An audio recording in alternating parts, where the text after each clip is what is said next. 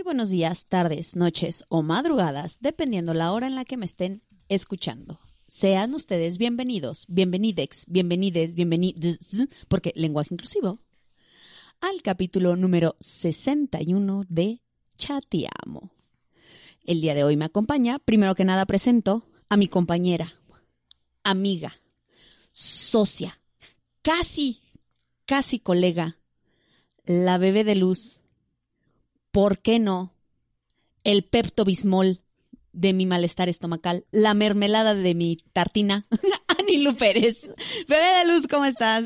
¿Qué mensaje? Hola, hola, muy, muy buenos días, tardes, noches o madrugadas, dependiendo de la hora que nos estén escuchando. Pues muy contenta y muy feliz de estar nuevamente aquí en un capítulo más de Chateamo, número 61.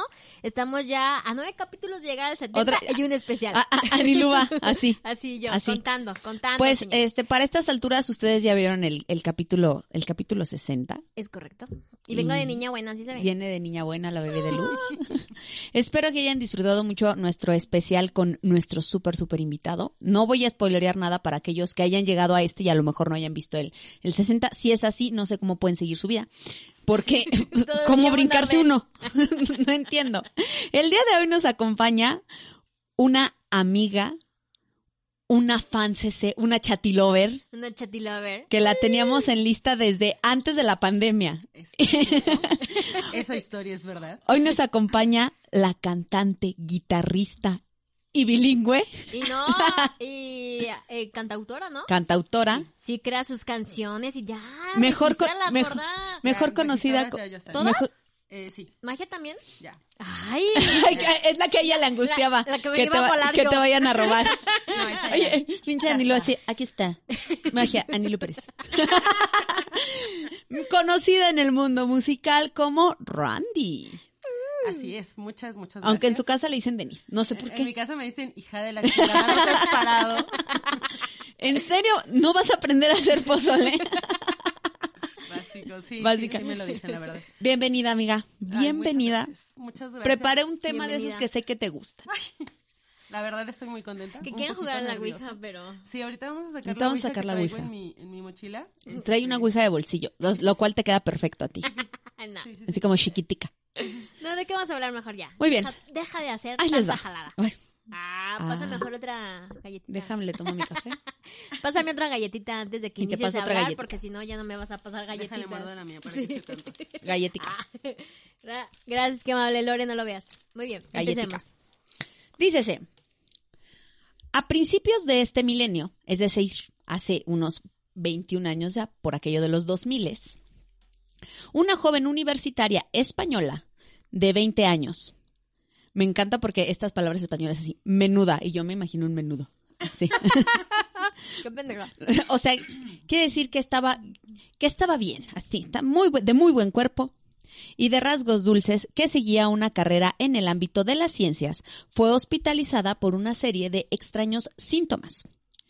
Sufría de fuertes migrañas y convulsiones, de punzantes dolores en el cuerpo y volteaba los ojos y gritaba inexplicablemente como si estuviera poseída.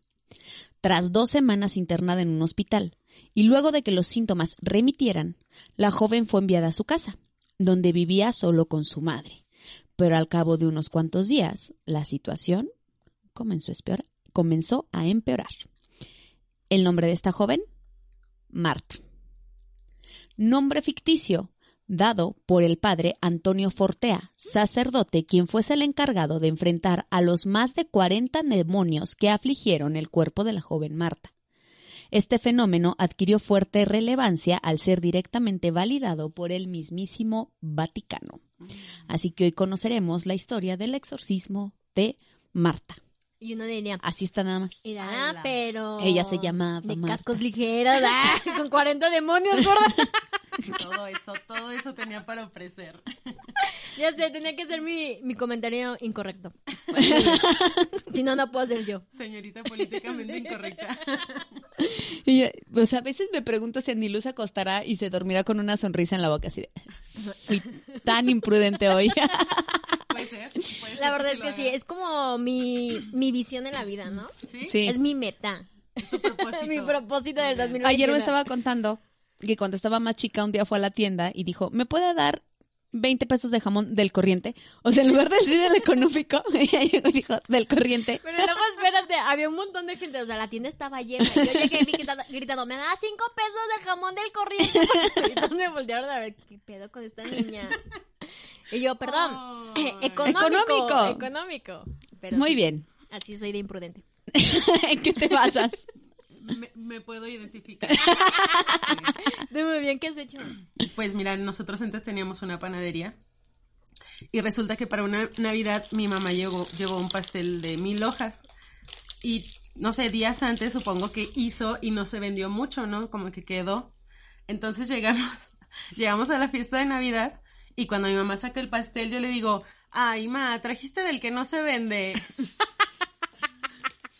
y todo es así de, ah, Ah, ok.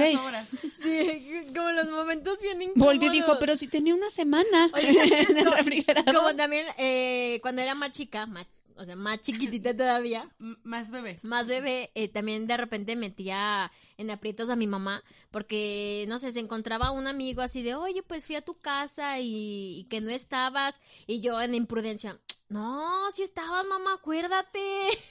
Fue al que le Y- dijiste y que no le querías abrir. Ajá, y mi mamá literal casi pellizcándome de, Anil, cállate. Y yo, ah, no, perdón, sí, no estábamos, no estábamos. Nos fuimos de vacaciones. Sí, pero así Nos cambiamos de casa, ¿usted cree? Varias veces se la apliqué a mi mamá. Lo siento, mamá. Perdóname. Perdóname por ser tan imprudente. Pero así me amas. Es que es el, el típico este rol de persona que rompe los, los momentos así como. Sí, claro. te- Incómodos. Ajá. Por eso le dije, es que te tienes que quedar ya de planta en chateamo. Sí, pues soy el éxito de Chateamo, como te puedes dar cuenta, ¿no? ¿Puedo empezar con mi tema? sí, por favor. ya. Después de este Una preámbulo, disculpa. iniciamos. Después del jamón del corriente. Sí, es que te estábamos dando oportunidad de que comieras, porque luego ya no vas a poder comer, gorda, ni tomar café ¿En qué te basas? en todo eh, el transcurso del podcast. Te aseguro que sí. En Muy lo que bien. tú te asustas, yo tomo café. ¿Vas a poner audios, no va? Sí. ¡Ay, las Sí. bueno, ya, última interrupción. antes. Ya, verdad. Continuemos. Muy le bien. Decía, le decía aquí a Anilu y a, a Karime que por fin no voy a pasar el coraje de siempre. De- mira, aquí está la foto. De que ponen fotos o algo así. Y yo así de, ¿cuál es la foto? Enséñala. Ahora sí estoy de este lado. amigos. Pero sí he puesto los últimos. Sí, pero a veces cuando solamente lo estás escuchando, ¿cómo ves la foto? Ah, sí, no los ves en YouTube. A veces sí, pero estoy como haciendo tarea y escuchándoles. Ah. Una disculpa para todos los que estén en, en Spotify. Escuchándonos, sí, en Spotify iBox. Muy Pero bien. normalmente si entran a las redes, ahí voy subiendo fotitos de los casos. Entonces, es correcto. Tanto en Instagram como, como en Instagram Facebook. como en Facebook. Muy bien, pues nos quedamos en que ella se llamaba Marta, Ajá. llamaba estuvo en el hospital, los síntomas remitieron, es decir, desaparecieron y regresó a su casa con una aparente tranquilidad. Sin embargo, al regresar a su casa fue cuando todo empezó a empeorar un poco. Después de salir del hospital, la madre de Marta empezó a notar crujidos y otros ruidos sin explicación aparente dentro de la casa. Por supuesto, sin mencionar que la joven comenzó a mostrar una inexplicable repulsión a todos los objetos religiosos, como cuadros, crucifijos y rosarios. ¿Ven? Rosarios. A las chayitos. También traje el rosario por si la ouija sale mal. Sí, Por- ya, ya vi que traes tu angelito. Es, Eh, es mi protección. No, yo traigo mi protector. Se me acaba de romper mi... Se le cayó su ojito de venado, pero, pero traes tu, Sí, traes tu piedrita. Sí, ese sí, mi cuarcito para que, No, para que me... No es un cuarzo, es Digo, una mi piedra. Mi piedra, ¿cómo se llama? ¿Lápiz? Lápiz ¿Lápiz lazuli. Ajá. Ay, está muy buena. Sí. Es esa. Nos Es la, la que nos- regaló Meli. Es, la- es que nos ha cuidado del COVID, porque te protege la laringe y la garganta. Es, Es- una de sus es correcto. Sí. Muchas gracias, Meli Muchas Ramírez. gracias, Meli. Muy bien. Em, religiosos como cuadros, crucifijos y rosarios. Además, lanzaba miradas aterradoras. Se sentía agotada con frecuencia y sufría dolores agudos que le atacaban en cualquier parte de su cuerpo, principalmente en la cabeza. La situación tuvo su cenit cuando, estando las dos juntas en el salón, Marta empezó a mover la cabeza frenéticamente hasta quedarse completamente quieta. En ese momento, el pesado sillón en el que ella estaba sentada se levantó del suelo y quedó flotando en el aire a unos 20 centímetros. Convencida que una entidad infernal se estaba apoderando del cuerpo de su hija, la madre comenzó a buscar ayuda en el ámbito eclesiástico. Después de un largo e intenso peregrinaje por casi todas las diócesis de España, la mujer logró contactar al padre José Antonio Fortea, un religioso de 33 años que ya había realizado exitosamente cuatro exorcismos y había asistido como aprendiz a otros 13. Fortea, tras asegurarse de que el caso presentaba todas las condiciones necesarias para ser catalogado como una auténtica posesión demoníaca, aceptó tomar las riendas del asunto e iniciar el proceso el 23 de marzo del 2002 en la diócesis de la ciudad de Alcalá de Henares, España. Investigué un poquito a este sacerdote y literal Sí. su vida ha sido los exorcismos. O sea, eso se dedica a toda Es la uno, vida. es uno de los exorcistas más famosos en Europa. Y todavía vive. Todavía vive. Ya hay está libros, muy viejito, me hay imagino. libros escritos, este, no, no tiene tanto. Mira, en el, en el 2002 tenía 33 años. Ah, ok, sí, no, no está tan grande. no es- ahora- ahora anda en los 40 y, 40 y tantos. Cuarenta y tantos. Entonces es uno, y es un sacerdote muy reconocido. O sea, sí es una eminencia en cuestión del, Del exorcismo. del exorcismo. Y pues Marta, de hecho el nombre de Marta, como les había dicho, se, los dio, se lo dio el padre. En ninguno de las cosas que leí o investigué viene el nombre real de la chica, en ninguno. ¿Cuántos años dices que tenía la Marta? Ella se llamaba Marta. Ajá, sí. De hecho, Sí, esa. O sea, por eso, ella tenía 20 años cuando la situación empezó, que fue en el año 2000. A ella la meten en el, ella empieza con los síntomas en el 2000 y el exorcismo empieza hasta el 2002. Ok. Recordarás, como habíamos hablado en otro este episodio de Chateamo, la verdad no me acuerdo en cuál, porque, porque es un tema que hemos A ver, habla y a ver repetido. si yo me acuerdo. pero este ya habíamos hablado que para que los que para que se realice un exorcismo se tienen que cubrir como ciertas eh, requisitos. En el de Annelies, ¿no? Sí, Ajá, en el de el- Annelies creo sí, que sí, claro, sí. Sí, fue en ese. Ahí va la recomendación, la primera La recomendación, recomendación de que la va a tarde. aquí, sí Entonces, este, tenían que, es, si es un proceso en el que no nada más llegas y dices, ah, sí, está poseída, sino por eso, aunque los síntomas empiecen antes, sí lleva un proceso en que se pueda autorizar, y más que este padre sí pidió autorización al Vaticano, el Vaticano reconoció a este caso como un caso de posesión y se autoriza el exorcismo. No manches, ¿qué se, qué se sentirá ¿Qué? ser poseída? Oye, pues que no tampoco, sé, oye, oye, pues que tampoco es que el Vaticano diga, uy, qué autoridad, pero, Sí, claro, no, pues no. pero pues ahora sí que así lo manejamos. Porque, pero lo que veo que, por ejemplo, para esto del exorcismo, el permiso nada más lo tiene como la iglesia católica, ¿verdad? Porque Es que de hecho la Iglesia Católica es la única que cree en, en, las esto, posesiones. Pero ni los cristianos ni los... Los cristianos no creen que no creen en las en las en las, en las posesiones, porque acuérdate que los cristianos, así como no creen en los santos, tampoco creen en los demonios, eso- creen en ajá. creen en un demonio. Imagínate que un cristiano fue poseído, pobrecito ya. En el, en el de Annelies comentaste exactamente lo mismo. Sí. O bueno, o un ateo ya se lo chuparon los No, demonios. Yo creo que por más ateo que seas, este, Crees en algo. Sí, y aparte ya, ya estando como en, en ese punto, es como ya chinguen su madre, háganme lo que sea, pero cúrenme, ¿no? Sí, claro. No, pues sí. Entonces, este, precisamente la religión cristiana, así como no creen santos, tampoco creen demonios. Creen un solo Cristo y en los demonios creen el demonio, en uno y ya. Entonces, por eso para ellos no existe la posesión. Por eso, este, como lo hablamos en el de en el de Annelies, para el proceso del exorcismo tienen su como su manual, el ritual romano católico para para, Para hacer- exorcizar. Entonces, ya que el Vaticano lo, Lo otorgó. lo otorgó, se empezó. En la primera sesión, el padre Fortea debió ser ayudado por cuatro personas para que lo apoyaran a orar y a sujetar a la poseída. En pleno proceso de exorcismo, Fortea le ordenó, en el nombre de Jesucristo, al demonio que le dijera cuántos demonios había dentro de la chica, y él respondió que eran cinco. Luego, de la boca del mismo demonio, se enteró que habían ingresado al cuerpo de la muchacha gracias a un, entre comillas, hechizo de muerte. A lo cual el padre Fortea explica. Dale, síguele, síguele jugando al... De hecho, tiene un artículo muy interesante respecto a la influencia de la Ouija para las posesiones. El padre. Fortea. Ayer, ayer este Lo checaste. Lo, lo chequé y tiene un, y él escribió un, un artículo dedicado a la, a la relevancia de la Ouija en las, en las posesiones. Está muy interesante. sí. Para, para leerlo, muy bien. Y luego, El padre Fortea dice, la enfermedad que Marta había padecido y que casi la había matado era el fruto de un hechizo que había llevado a cabo un chico o una chica conocida de la muchacha, que se había obsesionado con ella y que canalizó en parte su obsesión a través de siniestros rituales de invocación, para el que piensa que no es peligroso obsesionarse con alguien o que se obsesionen contigo. Amigos, vayan al psicólogo. Yo no sé. Terapia y de repente. Oye, ¿se Oigan. obsesionan conmigo? O sea, yo no tengo la culpa. No, de ser por, tan por eso te digo, cuídate. Mira, protección, protección. me protejo, me protejo, me protejo.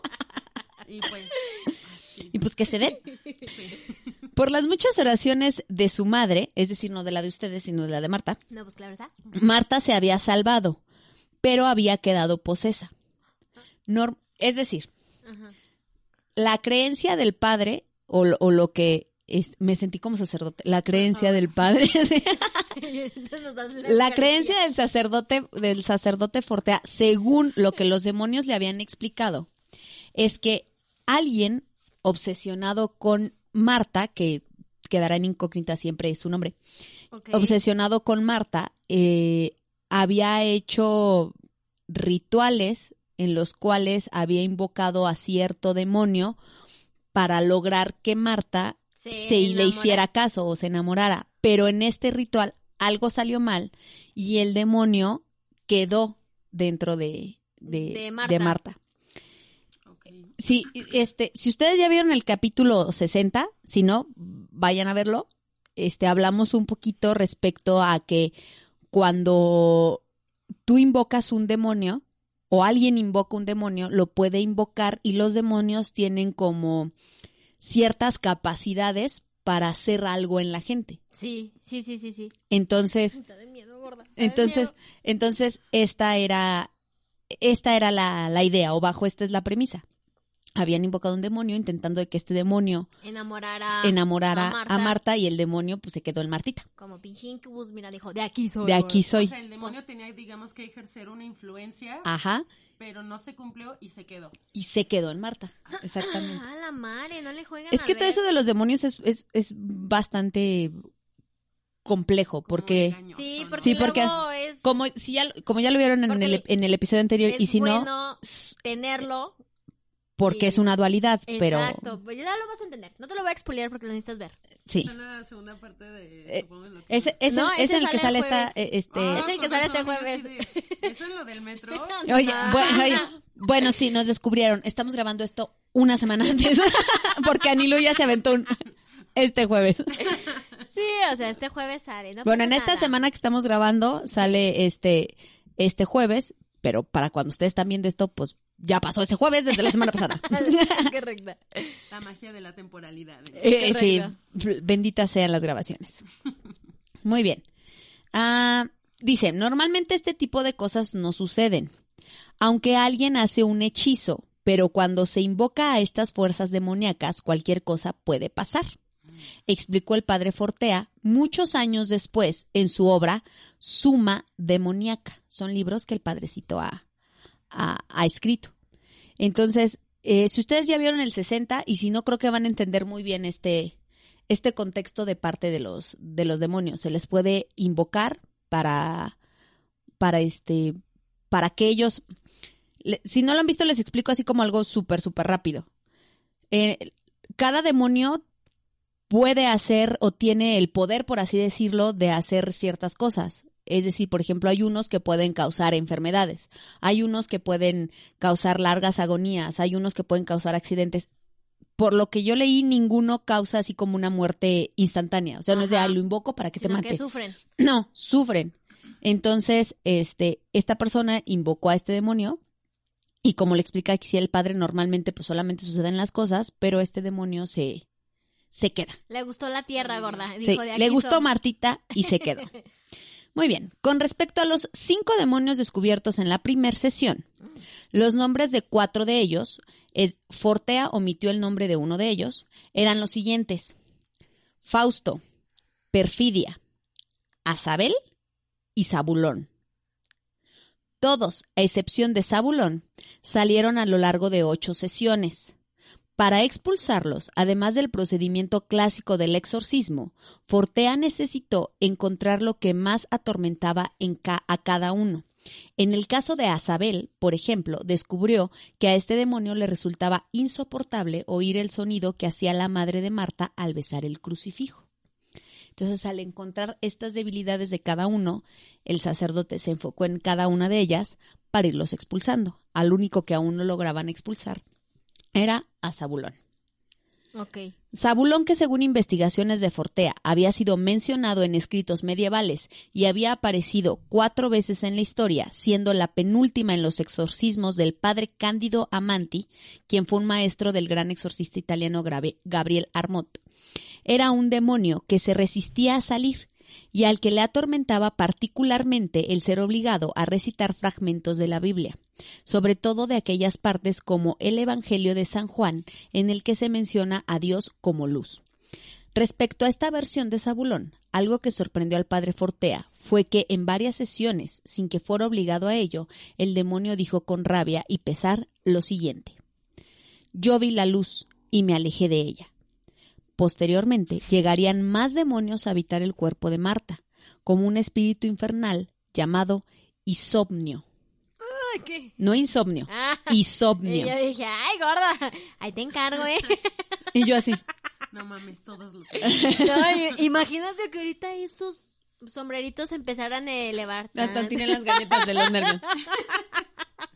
Ay, qué miedo, está- es que me empiezo a sugestionar bien cabrón cuando empiezo a escuchar estas cosas. De verdad, me- por eso prefiero bloquear. Y luego, gorda, Así que bueno que está Randy aquí porque... que todo se concentre en ella, por favor, que todo se concentre en ella. Oigan, y, y- y más que estoy así como relacionando cosas, mi hermana tiene una facilidad para que se obsesionen con ella, pero el mal pedo. O sea, es como que siempre le toca que se encuentre personas así como que le tiren envidia, ya sea porque, pues, no sé, pues, se salta, está güerita y como ese tipo de cosas que Gracias. luego. Ajá. a otras personas les, les provoca envidia. Y no, o sea, de verdad, le pasan un montón de cosas. Y ahorita que dijeron eso de que se obsesionan contigo, es como, mi hermanita, imagínate que un día me despierte con los pinches ojos al revés. No, espérate que te despiertes De y la cabeza, aquí, enfrente de ti, Oye, levitando. dor- dormimos en literas, entonces Ah. imagínate un día que me despierte y mi hermana así pegada a la parte de arriba de la litera, no. Creo que ya conté una vez aquí en Chatiamo, si no, no, no, no me acuerdo, pero yo hubo un tiempo en el que mi papá y yo vivíamos en casa de mi abuela. Mi papá y yo dormíamos en literas, precisamente. Y mi papá se aventó un día, bájate, y yo toda modorra. ¿por qué? Bájate y acuéstate conmigo. Es que ahí está tu hermana. Y yo, ¿eh? Entonces las literas sí causan como algo. Recuerdo algo. Explicación para los que no vieron ese pedacito, la hermana de, de Karime ya, Ya falleció. en Ajá, en ya, ya tenía mi hermano unos buenos años de haber, de haber fallecido. Yo creo que tendría como unos, ay, yo creo que fácil como unos cuatro años, mínimo, mínimo. Entonces mi papá es que ahí está tu hermano y yo, ¿eh? Entonces, este, sí, las, y Anilo así tratando de distraerse con todo. El, el, el pedestal. Disculpa. No, pero deberías de proteger a tu hermana de verdad. Sí, O sea, que se haga como algún ritual o algún... Algún este, cuarcito, un alguna cuarcito, piedra de protección. sí Porque traigo- si justamente atrae todo ese tipo de, de personas, lamentablemente después no No, sabemos y a veces, y a veces las qué- personas ni siquiera es que con qué cosas se tope. A lo mejor no es ni siquiera que lo planeen. Hay gente que trae esa vibra Ajá, esa y, energía. y- o sea, y te carga feo. O sea, te Sí. carga mal plan. Sí, sí, de hecho por eso la traemos, ella trae una igual. Ah, ok, sí que bueno. Un San Benito. pues, Ay. San Benito San. Benito. Bueno, pero ahora sí. Ok. gorda, ¿En qué íbamos? El padre Fortea recuerda que, este, recuerda diciendo, opté solo por orar y ordenarle que saliera. Después de tres rosarios, estaba yo orando en lenguas, cuando de pronto comprobé con turbación que solo me salía de la boca un sonido hecho solo con los labios y no articulado con la garganta. Un sonido que sonaba breve y repetitivo. Psi, psi. Hubiera querido orar otra cosa, pero mi boca salía ese bisbeo en voz muy baja que solamente decía psi, psi. Aunque ese psi, psi, a mí no me sonaba a nada que pudiera tener un significado, sin embargo, le producía una verdadera tortura al demonio. Al final, salió. Y al siguiente demonio le pregunté cuál había sido la causa de que saliera, y repitió ese sonido que yo pronunciaba.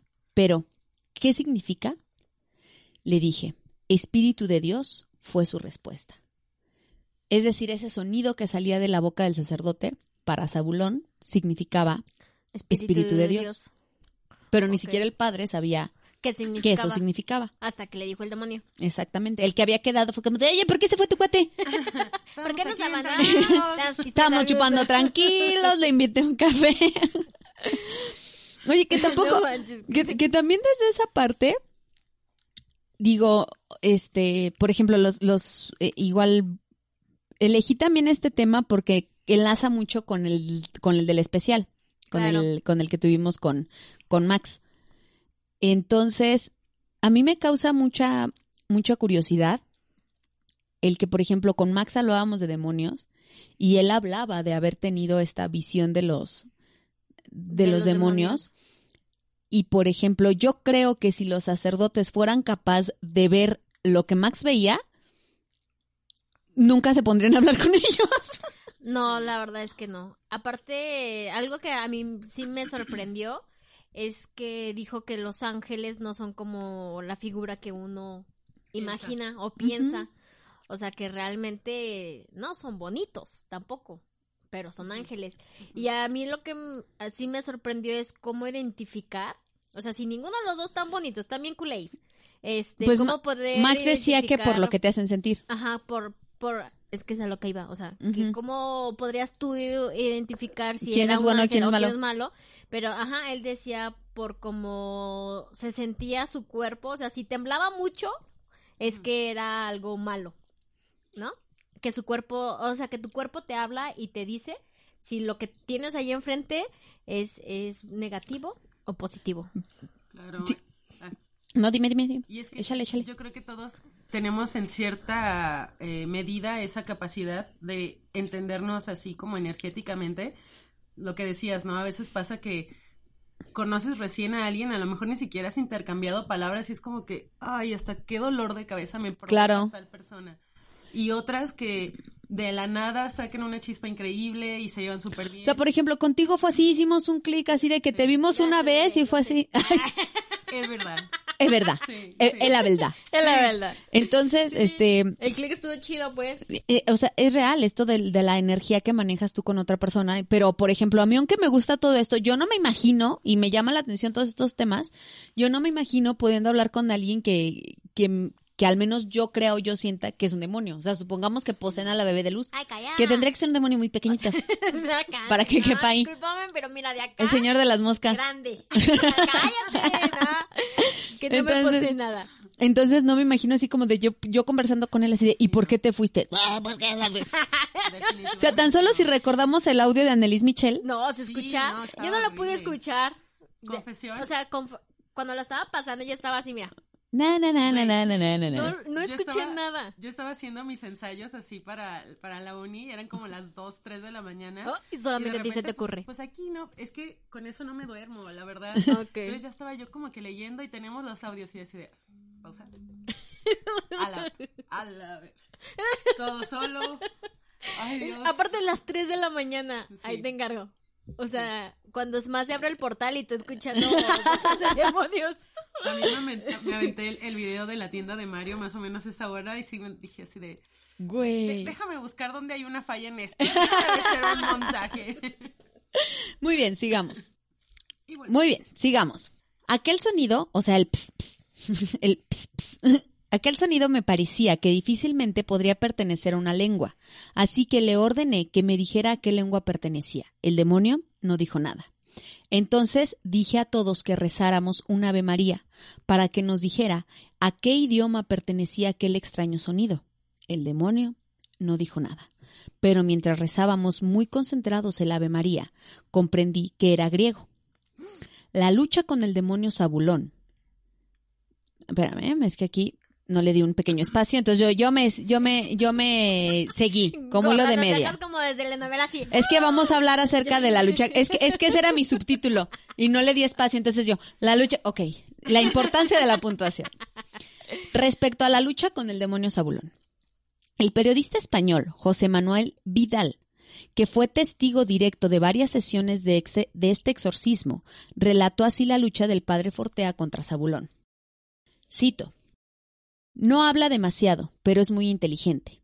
Así, descri- así describe el padre Fortea a Zabulón, el enemigo contra el que viene luchando desde hace siete meses. Al principio, el padre Fortea pensó simplemente que así se llamaba el décimo hijo de Jacob y Lía, su mujer. Después, investigando un poco más, cayó en la cuenta de que les estaba de que las estaba viendo con un se las estaba viendo con uno de los demonios más poderosos del infierno. Ay, ya la poseyeron. Está poseída, yo- ay, señora. ay, ahorita- si me empiezas a ver mal, empieza. Ya, lo, lo tenemos, lo tenemos resuelto.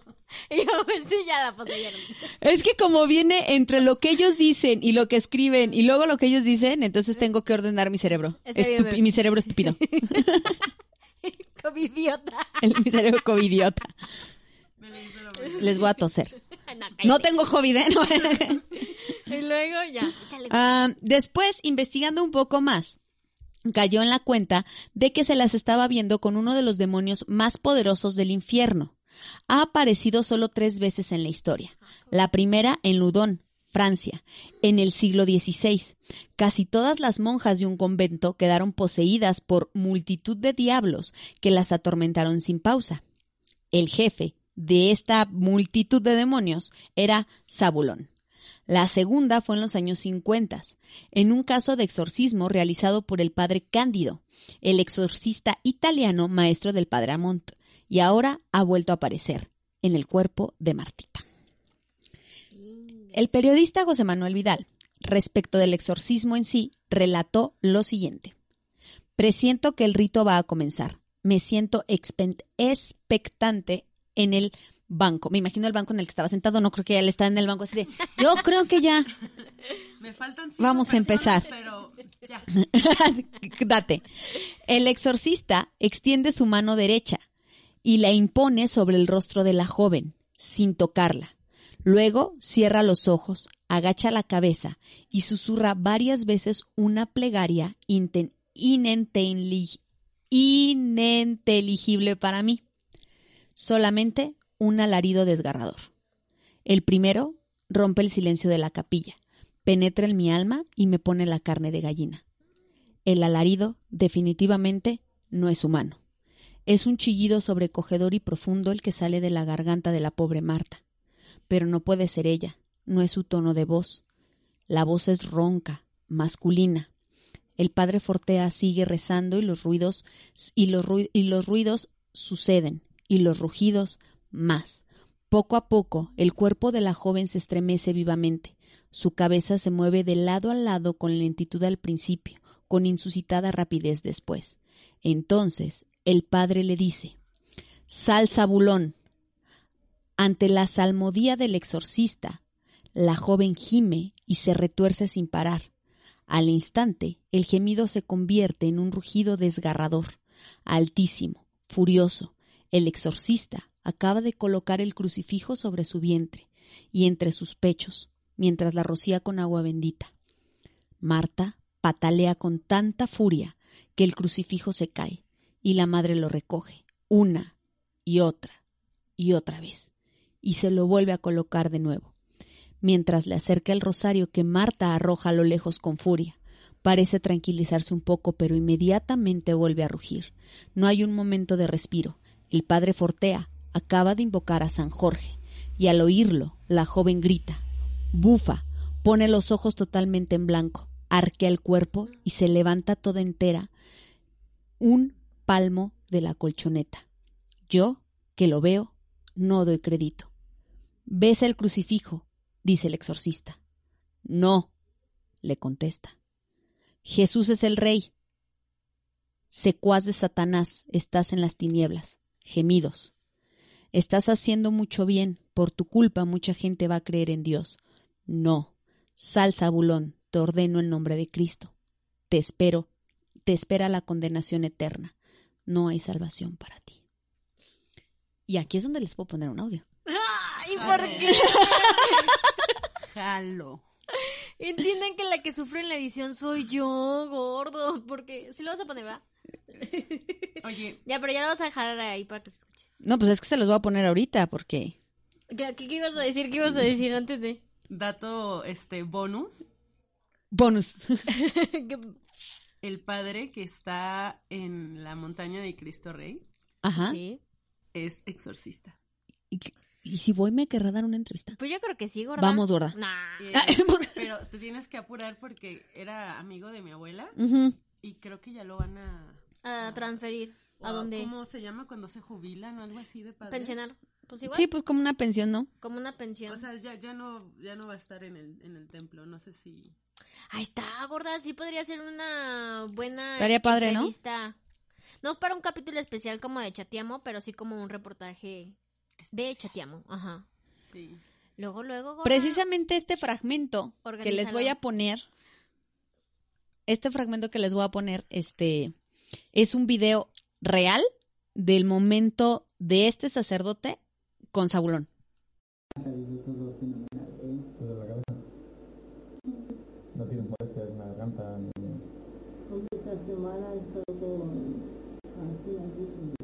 No, digo ahora, después de... Mm. Y uno, dos, tres, cuatro... Entrar y después se lo doy.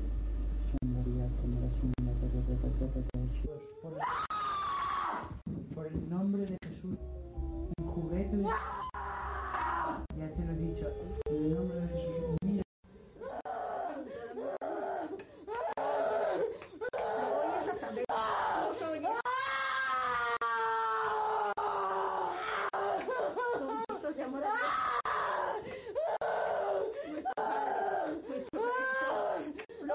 Abre los ojos y mira a la Madre de Dios. Abre los ojos y mírala. ¿Por qué no la miras? No quiero. ¿Por qué? No. Responde. No. Responde. No. Los oyes. Están aquí, están aquí, están aquí. No me puedes hacer nada. No me puedes hacer nada. Dios me protege y la Virgen Santísima está conmigo. Interceder por esta... esta- En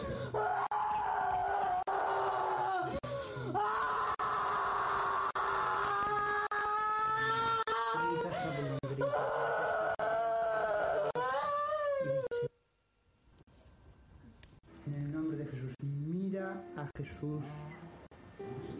Mira a Jesús.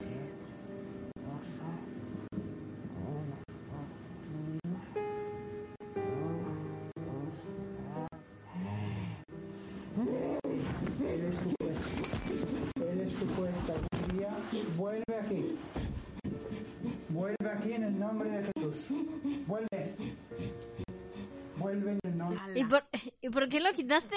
Ese es todo. Ah, ¿ya es el fragmentito que está. Ajá. Pues si apenas se iba a No, es el, mover es el como fragmentito araña. que está. Mira. ¿No que estabas muy asustada?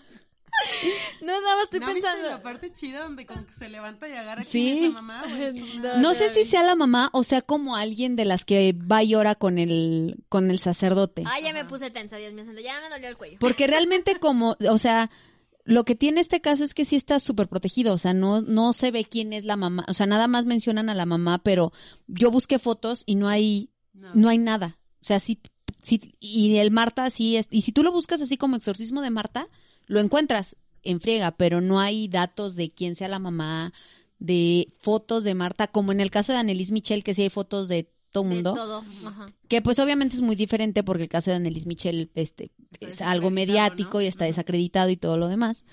Pero este, este fragmento que, que, que vieron y, y escucharon, pues es esta, esta parte del...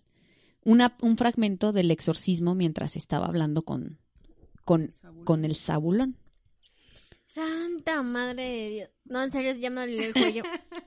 Bueno. la cabeza. En este fragmento dice que mientras el padre Fortea sigue eh, peleando contra, contra Zabulón, las manos de la joven se han ido transformando. Son como garras. El exorcista arrecia sus plegarias y sus exhortaciones. Ic et Deis. Este es el día, dice el exorcista con el crucifijo en la mano. No, responde una voz ronca de hombre que sale de la garganta de la posesa, preciosa chica de 20 años, que como ya escuchamos, sí es un no bastante... Sí. Algo que a lo mejor cualquiera de nosotros nos saldría en una cruda. Ajá. Pero no. Ándale, sí, exacto, ¿no? Exi ¿Por qué no? Pues nunc no. sabulón. Oye, así. Exi nunc sabulón. Espero que no me hayan hecho mala jugada y yo lo acabe de invocar. No, porque nunca. la, la traducción de eso es eh, sal ahora, sabulón. Repite el La sacerdote. noche va a así. Le pregunta, ¿por qué no quiere salir? Zabulón contesta, para servir de testimonio. ¿De testimonio de qué? De que Satanás existe. Ay, no. No, Dios. Dice Anilo, yo sí, ya creo. ya. Y yo, no, Este, sí ya, creo ya que... sabíamos, joven. Si quiere, tóquele a la puerta que sí.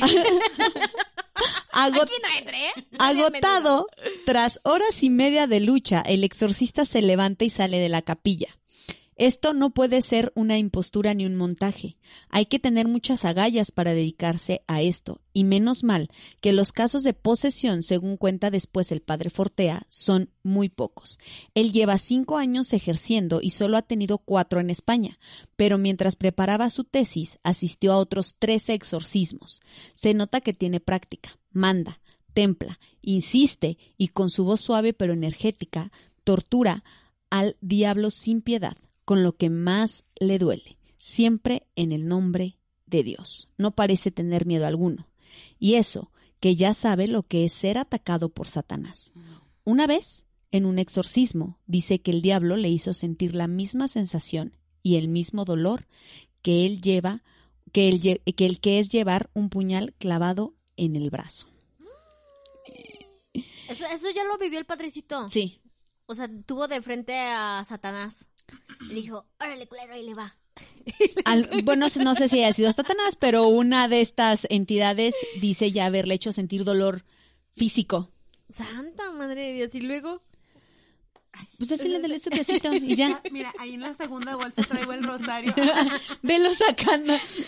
Y ahorita, sí, sí, cada bolita. no, pues, no, pues, pues. No, Padre Nuestro no lo rezo porque luego, Ah, quién sabe. quién sabe qué suceda. De que pase algo más random. El periodista José Manuel ¿tienes Vidal. permiso, va? Sí, Bueno, este. El, el periodista José Manuel Vidal, que fue el que nos relata todo esto que, que yo les leí, él lo escribe en un, en un artículo y presenció el, el exorcismo, en parte de su sorprendente testimonio, recordó que en un momento del exorcismo, Marta comenzó a escribir en un papel.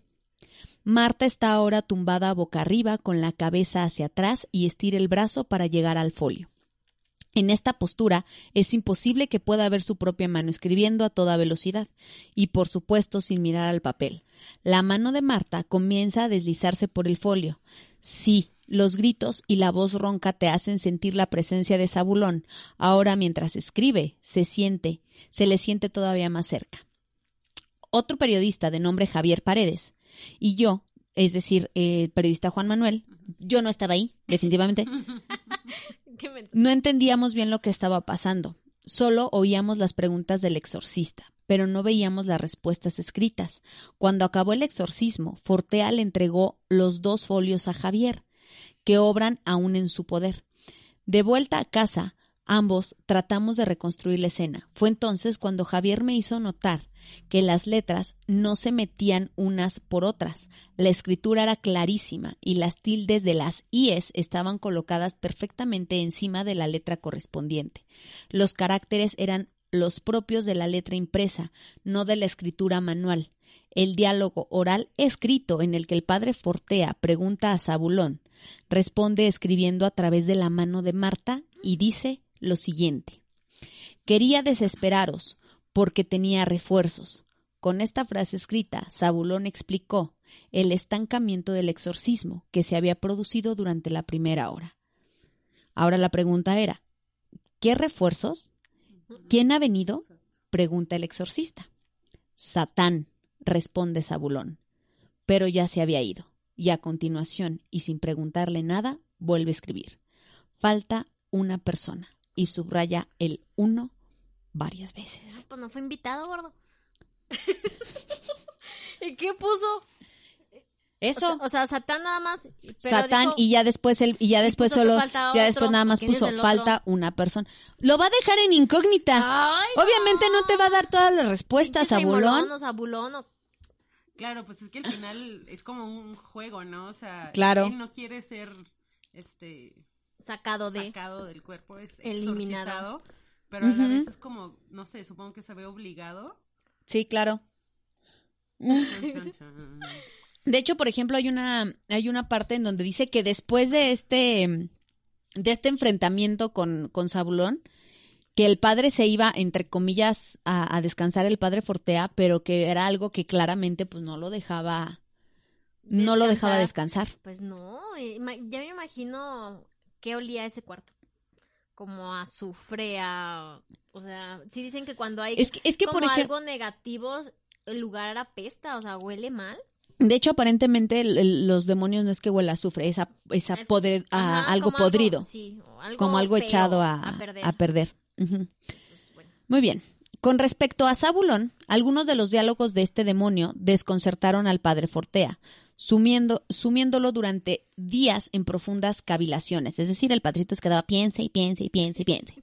En una ocasión, este demonio se refirió al famoso sacerdote español José María Escriba de Balaguer como fundador del Opus Dei y cuya canonización fue muy polémica. Canonización, que no me importa.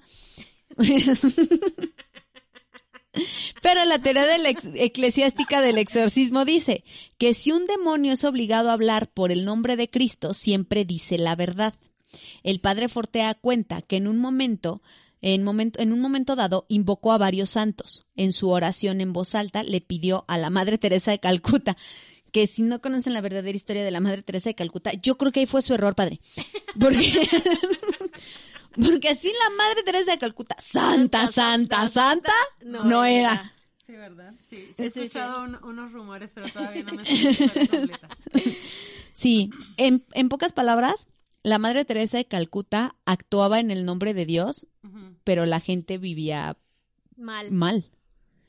Pobre. Supongamos, ya ves que ella ayudaba a muchos enfermos y gente desprotegida. La teoría de ella era que tú estabas así porque Dios quería que tú vivieras así y tenías que demostrarle tu amor a Dios viviendo así. Entonces Ah. ella se hizo rica, De millonaria de las donaciones sin ayudar realmente a la gente. Chale, ese es un buen negocio, ¿por qué no hemos?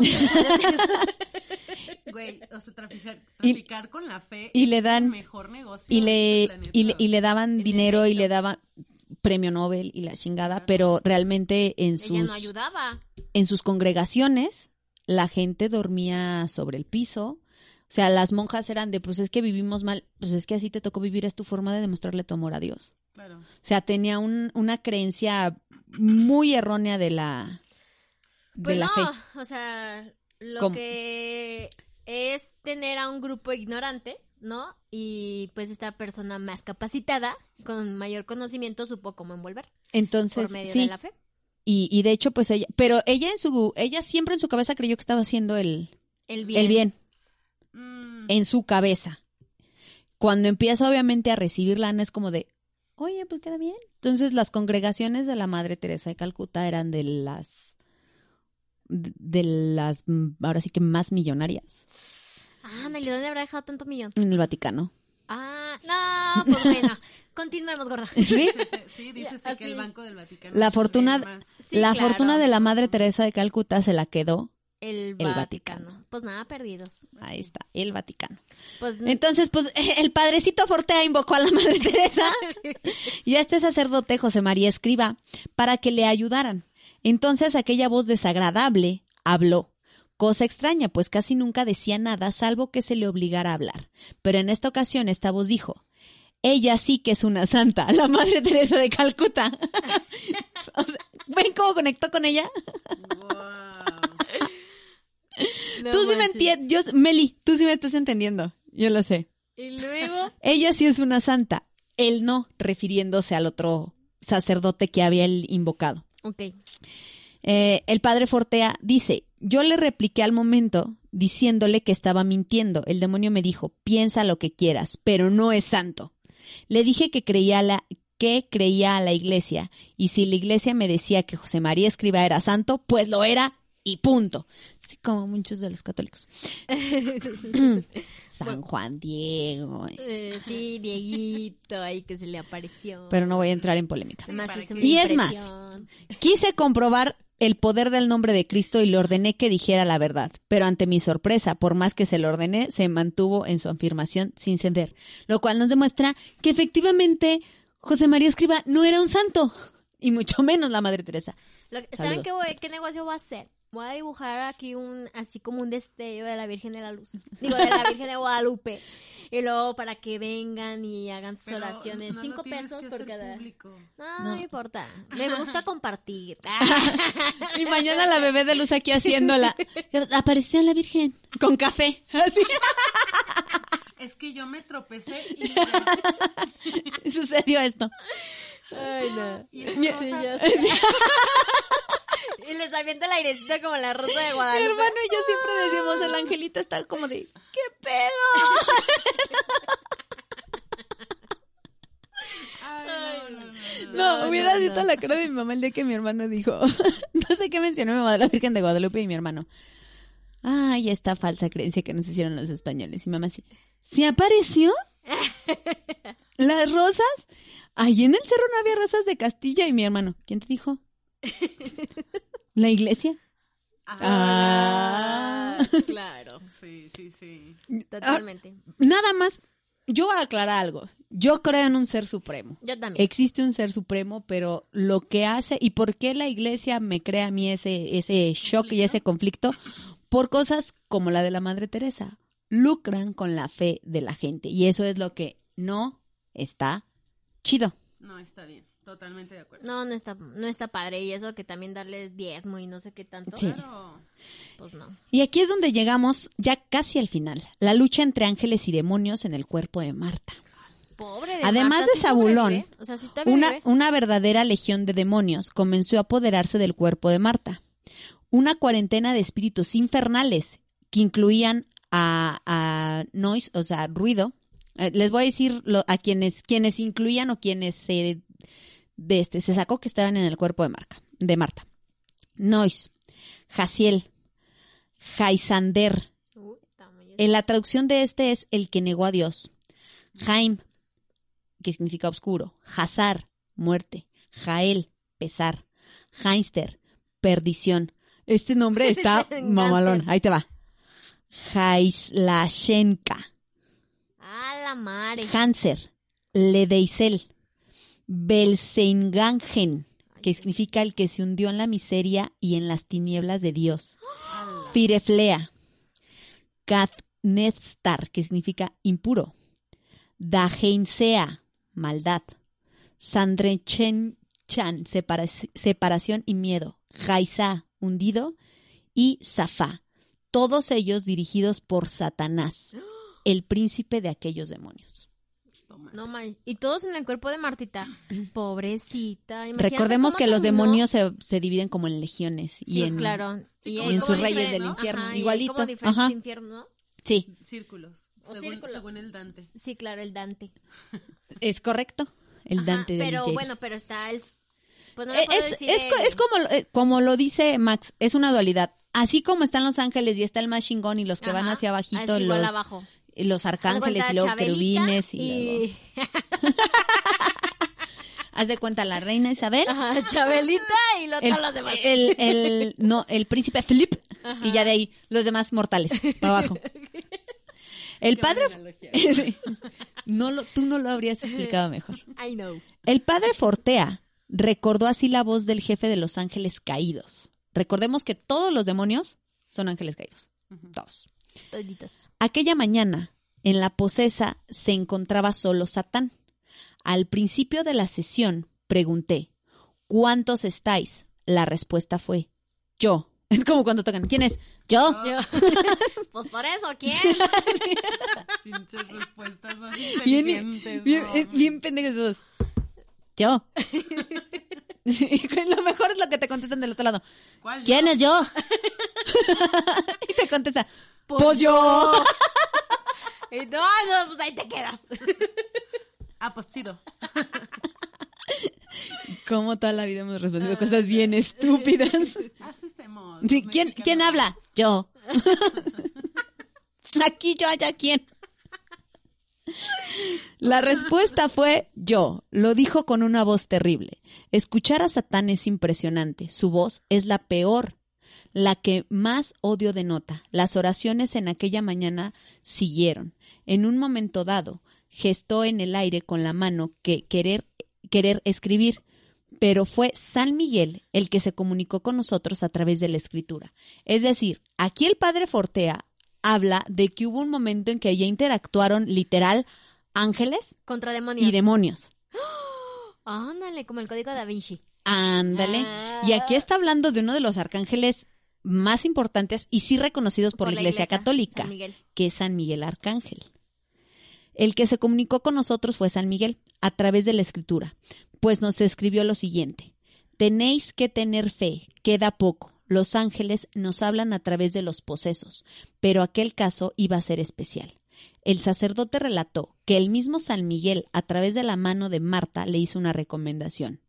El sacerdote recuerda esto. Estábamos solos, la madre, la hija y yo, y tres demonios. Pronto contestó el inferior que además de Satán y Lucifer estaban otro llamado Odio. Hacerle la señal de la cruz era lo que más le atormentaba. Yo le hablaba del amor de Jesús, del amor de Dios, en un momento dado, y sin hacerle ninguna pregunta, Marta hizo gesto de querer escribir.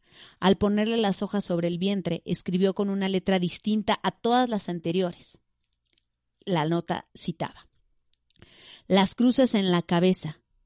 Casi ninguno las soporta. Muy importante. Hazlo a todos cuando vengan a ti.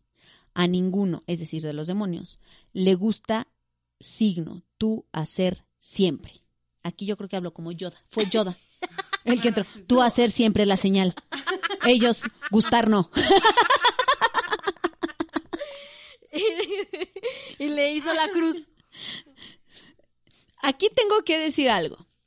Para mí, todo el caso iba como bien, pero en esta parte cuando ya, el- porque esto, todo lo demás lo contó alguien más que lo vio. O sea, Ah, estaba ahí un, todo lo, lo primero, lo, estaban dos reporteros aparte de la gente que estaba haciendo el exorcismo. Entonces, todo lo primero que, que yo les leí entre esta parte y la parte del video, había alguien más viéndolo.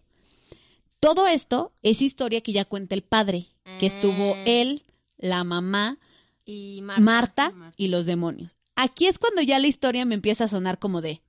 Ah. Ah. Es como, como en la de fragmentado. Todo iba bien hasta el final. sí. ya me lo echaron. Porque a aquí él ya empieza a hablar de que llegan ángeles y le dicen qué empezar a hacer por la misma mano de Marta y ahí me empieza a causar mucho conflicto porque si se supone que la mano de que Marta está poseída por los demonios, en qué momento los arcángeles pueden tomar y que escriban a través de Marta y no pueden rescatarla de los demonios, ¿sí me Es explico? como- es cuando me empieza a causar con. Es de cuando un em- lado era un demonio y del otro lado era un ángel. Los angelitos así de. Entonces "No". volteaba. No. Sí. Oye, ¿ubicas la película de, de Santa Claus? Esa que Ay, sí. Ay, No, no, no. yo no soy mala. yo quiero ser buena y el otro, no, niña". róbate la pinche muñeca, no seas pendeja. Sí, claro. Sí, entonces yo creo que así estaba Marta. Ríndete ante, ante tu señor Ante tu Satán. señor Satán. No, No. yo no soy mala. Yo quiero ser buena. Entonces, aquí es donde a mí la historia me causa un poco así de, ah, padre, no mames. Porque él dice, ya no había nadie. O sea, estaba la mamá, la hijita y yo. Y San Miguel Arcángel empezó a escribir por su mano. No mames, pues dile a San Miguel Arcángel que te haga más paro, güey, porque nada más con la mano. Sí, claro, totalmente de acuerdo. Entonces ahí es donde a mí la historia me empieza a causar un poco de, De conflicto. de conflicto que ya sí empieza a hacerle como el ahora sí ángeles y demonios y llega la chingada. Pero bueno, el padre Fortea en sus rezos había pedido la intersección de San Jorge y San Miguel. Añadió que por ese entonces se produjo la primera manifestación y única manifestación, fíjate, verbal de San Miguel Arcángel en la lucha por liberar a Marta de los demonios. El Hanser, uno de los demonios, insistió que Satán no le dejaba. Cuando le pregunté al demonio qué tipo de poder era ese, me respondió con un lacónico tú no lo entenderías. Al final, tras mucho invocar a San Miguel, vino en nuestra ayuda. Tras salir el demonio del cuerpo de Marta, habló a través de ella, San Miguel, Es decir, no ahora ya no era la mano. También habló, San Miguel habló a través de ella. Ándale. ella. Hasta entonces, San Miguel se había comunicado con nosotros escribiendo, pero no hablando. Era la primera vez que lo hizo. También la última. Su voz, a diferencia de la del demonio, era bella. Más bella incluso que la de Marta, cuando estaba en, es- en estado normal. Era una voz que transmitía paz, serenidad, amor y bondad. Una gran bondad y ternura. Todos nos emocionamos. Aquella voz nos dijo que tuviéramos fe, que vendría un gran bien para toda España, que todo esto, como es lógico, aquella escena fue tan impresionante que ningún escrito puede reflejar la emoción de ese momento. Todos estábamos llorando. ¡Ah! ¡A la madre! Aquí es donde llegamos al punto de la historia donde, repito, volteas y le dices al padre. "Ah". No, ya en serio. No A ver, usted me está diciendo que cuando estaban padre, ustedes so- cuando estaban ustedes solos, invocó a San Miguel Arcángel y él habló a través de la niña poseída. Sí, güey. Todavía fue más creíble cuando invocó a Santa Teresa de Calcuta Sí, claro. que, que, güey. Padre, es que desde allí va mal. Sí. Mira, usted invoca a la Madre Teresa de Calcuta. ¿Y cómo le explico que usted estaba ayudando al demonio? Más que estar ayudando. Y después, después de atreverse usted a invocar a la Madre Teresa, San Miguel Arcángel No, pues justamente manifestó. porque San Miguel dijo, a ver, güey, la estás cagando. Déjame, voy a ayudarte, ¿no? Entonces llegó a sacar el pedo. Y, y el padre en lugar de concentrarse se pone a llorar de lo bonito que es la voz. es que es hermosa. Habla hermoso. Habla hermoso. Y la otra, "Ah, no, pero cállate, es que hablaba hermoso. No, sí, sí, sí está ya muy jalado de los pelos. Sí, porque, o sea, incluso todo lo demás que habla de, de cuando le están haciendo el exorcismo y que lo relata alguien más, digo, hasta cuando yo lo leí y, y que está escrito por alguien que, que te dice que lo vio, es todavía más creíble que el padre. Estábamos nosotros tres. Invoqué a San Miguel Arcángel y me habló a través de la niña poseída. Y, Disculpe, ¿qué es? ¿a poco si está poseída también puede entrar un ángel? Sí, eso está medio random. Pero bueno, ya estamos por terminar la Y historia. Marta. ¿A quién le hago caso? Yo en Madre Teresa de Calcuta no supero eso de que invocó a la Madre Teresa. Ay, no. La Marta así como en TikTok. ¿A quién la exorcismo? San Rafael, ¿ok? San Miguel. Al demonio. Y la Madre Teresa atrás así. ta, ta, ta. Basta. Ok. Posteriormente, el padre Fortea recordó que la madre de Marta lo llamó por teléfono para decirle que otro espíritu infernal, tal como lo había hecho Zabulón, había escrito un texto con la mano de su hija. ¿Por qué le haces caso ese culero de San Miguel? Ese güey no es compa. Ese güey no es compa. Parte del texto decía lo siguiente. No salvación a los hijos de Satán, no salvación, libertad, él nunca feliz, no se da cuenta, aviso, los pactos hacen eso, no salvación, la voluntad lo niega, él lo odia. No quiero que nadie rece, quiero que la gente no crea en Dios. Quiero perder el máximo de almas posibles y llevarlos a la más completa desesperación y pena, a la destrucción. Los seduzco con falsas promesas que nunca cumplo para traerlos a la oscuridad. Hay gente que sin saberlo se va hundiendo poco a poco porque no me ven. No saben que detrás de esos pequeños vicios estoy yo. San Miguel me obliga a escribir porque ellos deben saber para poder defenderse y no caer en mis redes. Yo busco su perdición. Yo. Influencias fuertes para que la gente no crea. Les inculco no creencia, no moral. Nada es pecado. Todo está bien. Les incito a la destrucción. Los odio. Ellos no se dan cuenta. Las cosas deben cambiar. Tienen que saberlo. Cuanto más se alejen de Dios, más actúo. Yo soy Satán. Acabo de descubrir que soy Tatanás, güey. Por dos. Lo acabo Oye, pero nosotros qué culpa tenemos si Satán la cagó desde un inicio. ¿Por qué nos quiere llevar a todos? Que no Sí. manche, que se haga responsable de sus acciones. ¿Sabes qué es lo que yo veo aquí? ¿Cuánta gente se disfraza de amigo y es. Satanás? Es el Sí, mérito. Es el totalmente. meritito Sí, diablo. Y luego te anda ahí apuñalando. Sí. Totalmente de acuerdo. ¿Qué, Ay. qué final? Sí. Oye, qué, qué emoción. No con, ¿Qué- eso, qué no, amigo? con eso que tú, no, no con eso que tú crees. que finalmente, por ejemplo, este supuesto último mensaje de Satán escrito a través de la mano de, La mano de Marta, tiene mucho sentido respecto a todo lo que todos hemos ido creciendo siempre y respecto a lo que hablamos en el capítulo anterior con Max, las dualidades. El que pues el bien puede estar en cualquier cosa como, como el mal. Ese es finalmente un mensaje con el que yo creo que todos hemos crecido. Satán, te agradecemos, bebé, pero ya lo sabíamos. Todo eso Tú ya me lo había dicho mi cotorreo. mamá. Tú Ahora sigue, que tú no síguele en tu pedo. Te va a Te va a llevar el diablo. diablo. El exorcismo realizado por el padre Antonio Fortea, después de muchas dificultades y contratiempos, finalizaría exitosamente. ¿En qué año empezamos? En el 2002. En el año 2008. ¡Ah, la madre! Pobre Marta, desapareció, gorda. ¿Y si sigue vive Marta? Y se construyó en un material importantísimo para entender no solo el pensamiento y la naturaleza de varios demonios, sino también ciertas cuestiones teológicas. Este increíble caso, que fue cuidadosamente documentado, sería validado posteriormente por el Vaticano. En sus escritos posteriores, el padre José Antonio Fortea resumió así su pensamiento con respecto a la forma de que actúa el mal. Cito, a lo largo de todas las sesiones y años que llevo ayudando a la gente en este ministerio, puedo decir que he hablado muchas veces con el demonio. Por supuesto que estos diálogos han tenido lugar siempre a través de los posesos. Hablar con demonios me ha revelado lo terrible que es su psicología. Cuando en medio de las oraciones retorciéndose el poseso de dolor, le he dicho, necio, ¿por qué sigues ahí dentro si estás sufriendo?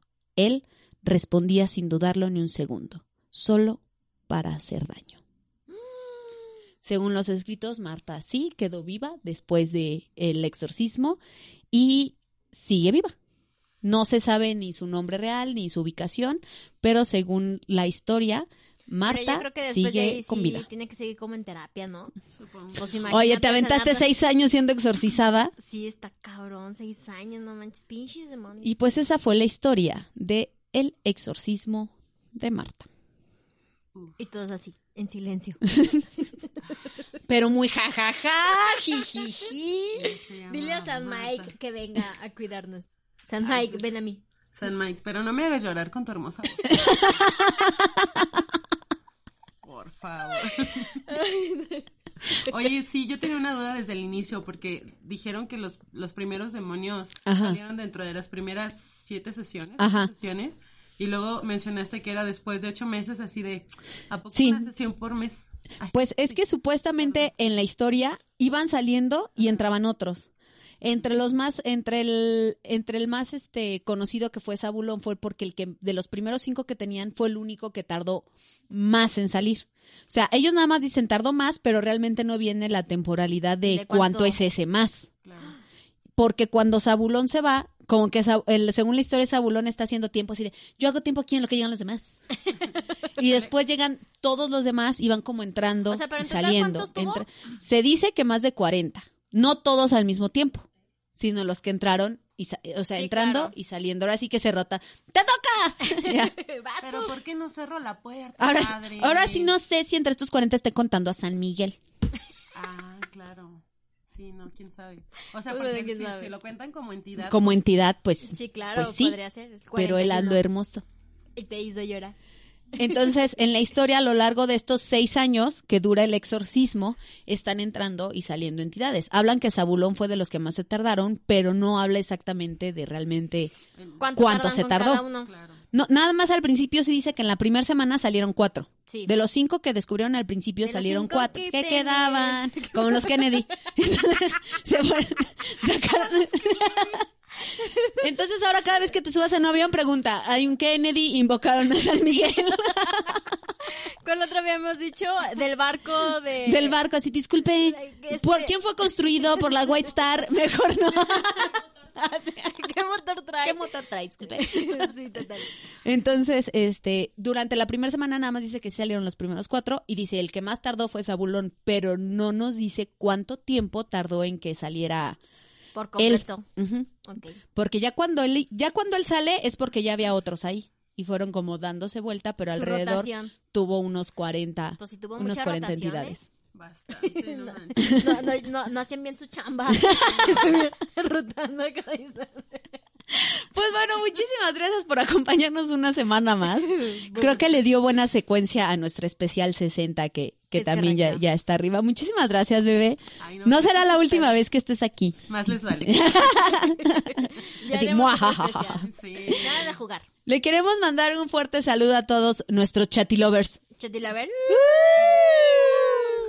Que le den like y compartir. Denle like, compartir, suscribir, la campanita. Ding, ding, ding, ding, ding, ding, ding. Y pues este, nada les cuesta, no sean así. Si nos están ahorita escuchando por el, por, por el Spotify, Por o por el- por el- o por el o por el iVoox. O por el Apple Podcast. apóyenos yendo a YouTube y darle un cliccito en suscribir, aunque no nos vean por ahí, no sean gachos. Denle clic en suscribir, compártanlo. Aquí está la, en YouTube pueden encontrar la lista completita de, de reproducción de Chateamo, por si quieren aventarse un, un maratón este en fin de semana. Ahí están todos. Un saludo muy especial a toda la gente de, de, de Pyme a Pyme que nos escuchan ahí, a todos nuestros amigos y socios de, de Pyme. ¿A quién lo hacíamos a mandar saludos? No me acuerdo, ¿verdad? Yo yo quedé bloqueada después de Yo les mando un abrazo Yo a mis... a Randy, pero bueno. Pero aquí está. Entonces, Yo les mando ¿qué- también este un, un fuerte abrazo a, a nuestras amigas, Tenemos a las... uno anónimo en iBox que no sé quién es, porque mandaron un mensaje pero decía anónimo. Entonces, Un saludo anónimo. Un saludo Un anónimo. saludo anónimo. Un A Lili también. A Lili. ¿Quién es Lili? Yo sí, ¿quién es Lili? Lilith. ¡Ay, sí! A Lili Malacara. Sí, sí, sí, claro, ya me Ah, ella. Yo acordé. dije a Lilith, pues también. Yo dije pero- Lilith. ¿A dónde? A ti, madre Lilith. Lili Malacara, sí, un fuerte, un fuerte saludo a ti también. Sabemos que nos, nos escuchas y a todos aquellos eh, mm, eh, fantasmillas, Ajá, a fans hermano. fantasmas, a mi hermano Luis que también escucha episodio ah, por episodio. Ya me de mi hermano. O sea, de cuenta que hacen reunión familiar para escuchar Chateamo todos los ¡Ay, qué chido!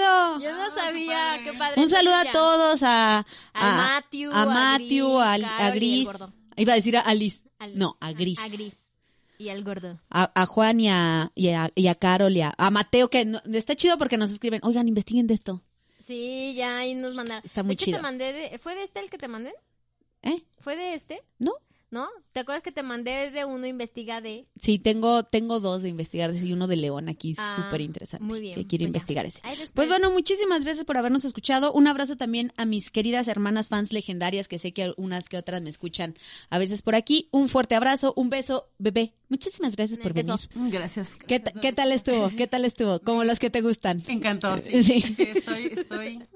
¿Anilu ya dejó de sudar? No, de- me sigo mordiendo los, las Mira, uñas. Te voy a decir algo para que te calmes. No sé si lo notaste, pero todas las veces que el demonio apareció fue del otro lado del charco.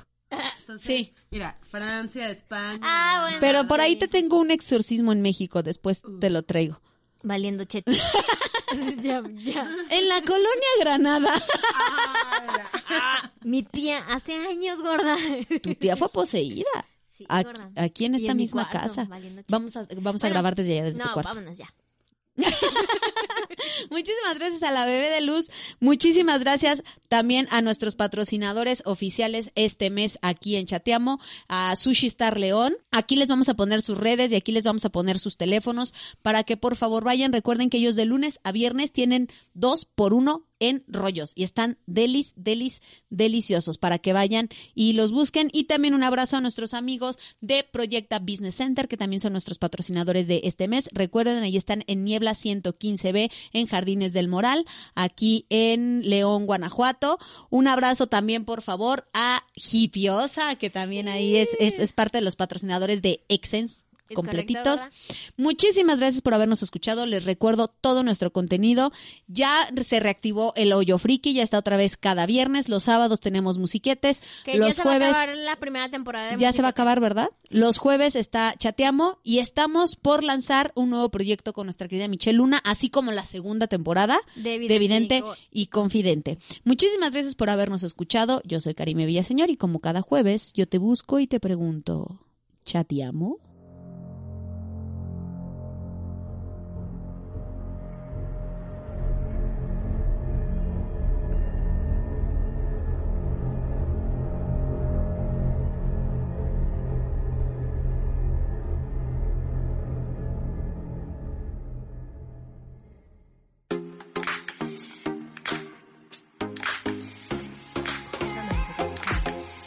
Es una producción de Excellence Podcast. Si te gustó, por favor califícanos con 5 estrellas. Y dile a quien más confianza le tengas que se suscriba. Estamos disponibles como Excellence Radio en Spotify, Apple Podcasts, iBox y YouTube, así como en excellenceradio.com. Comparte.